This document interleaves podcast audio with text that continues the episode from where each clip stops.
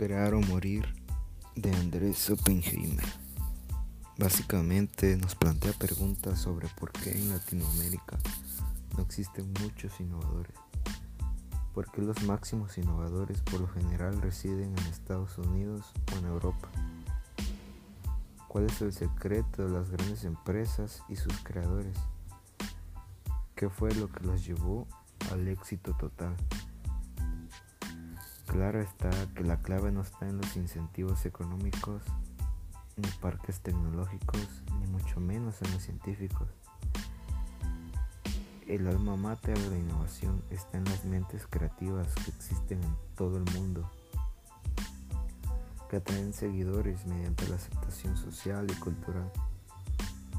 Y estas mentes buscan vivir en lugares vibrantes donde no exista la burocracia en donde les ofrezcan capital y no deudas, en donde puedan desarrollar al máximo su capacidad de crear. Existen cinco puntos claves que llevan a la innovación a su punto más alto y pocos países lo emplean. El primero de ellos es fomentar la cultura de innovación.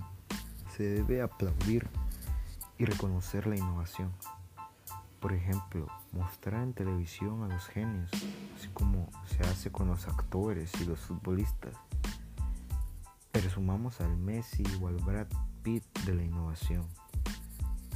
La segunda es la educación para la innovación, ya que en la educación de la escuela es muy deficiente, ya que solo repetimos conceptos, conceptos y más conceptos y pasamos toda la escuela aprendiendo y desechando información, pero nunca nos cultiva el hacer.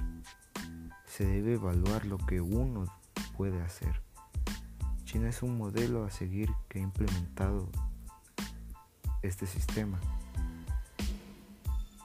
y se ha convertido en potencia a nivel económica, a nivel de manufactura, a nivel de educación y en otros muchos ámbitos. Entonces, si este sistema está llevando consigo mismo muy buenos resultados, entonces ¿por qué no emplearlo? La siguiente es derogar las leyes que matan la innovación. Borrar todas las trabas burocráticas que existan en Latinoamérica. Lograr que una persona que fracase pueda levantarse y ser exitosa, ya que nosotros o todos cometemos el error de enterrar por completo a una persona que fracasa. Pero como dicen, de los errores aprende.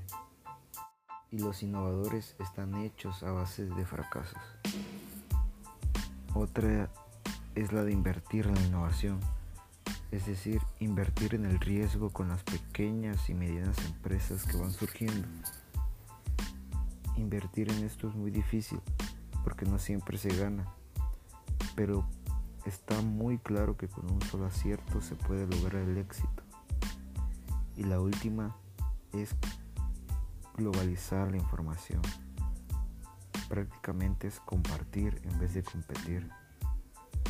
Por ejemplo, en Perú, hoy en día es potencia mundial a nivel gastronómico y este negocio representa el 90% del Producto Interno Bruto del país.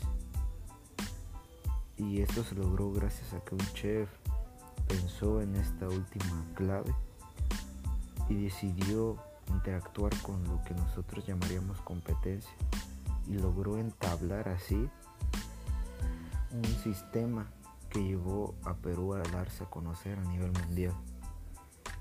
A lo largo de este libro nos muestra muchísimas entrevistas a innovadores, creativos y sobre todo líderes. Uno de ellos y mi favorito es Pep Guardiola. Un punto muy importante que le llevó a él a ser reconocido como una mente brillante es innovar aún cuando se está en el éxito.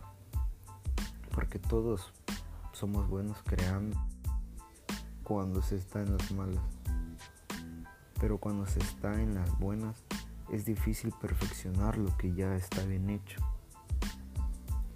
Otro punto muy importante que él tuvo es estudiar al rival, estudiar con quién competimos el mercado, es decir, observar lo que ellos están haciendo bien para posteriormente nosotros hacerlo mejor. Observar lo que ellos están haciendo mal para no cometer los mismos errores.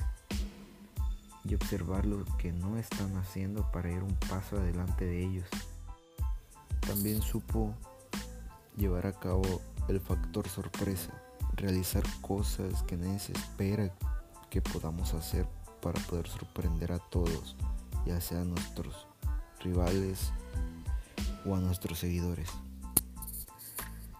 También entrevistó a Brayson, Mass y Kergeman, tres locos como muchos le llamarían, que buscan dar un paso más allá y quieren colonizar Marte con 82 personas para asegurar la preservación de la humanidad. Crear mini satélites para competir contra las grandes empresas multinacionales que son las únicas que costean los grandes satélites. Además, quieren crear aplicaciones donde todas las personas puedan interactuar con los mismos.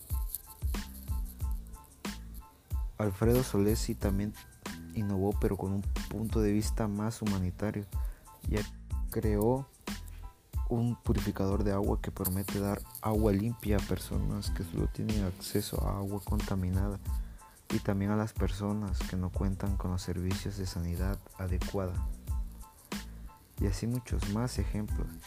Por decir Luis Bon creador de Duolingo, una plataforma digital y gratuita en donde podemos aprender inglés y otros muchos idiomas, la cual está dando resultados muy satisfactorios. Salma Khan también participa en esto con Khan Academic, que ofrece clases y ejercicios prácticos y gratuitos en línea. El libro se sintetiza en que reinventarse es fundamental, si no te vas a quedar en el camino y otras mentes que están tratando de mejorar te van a pasar por encima.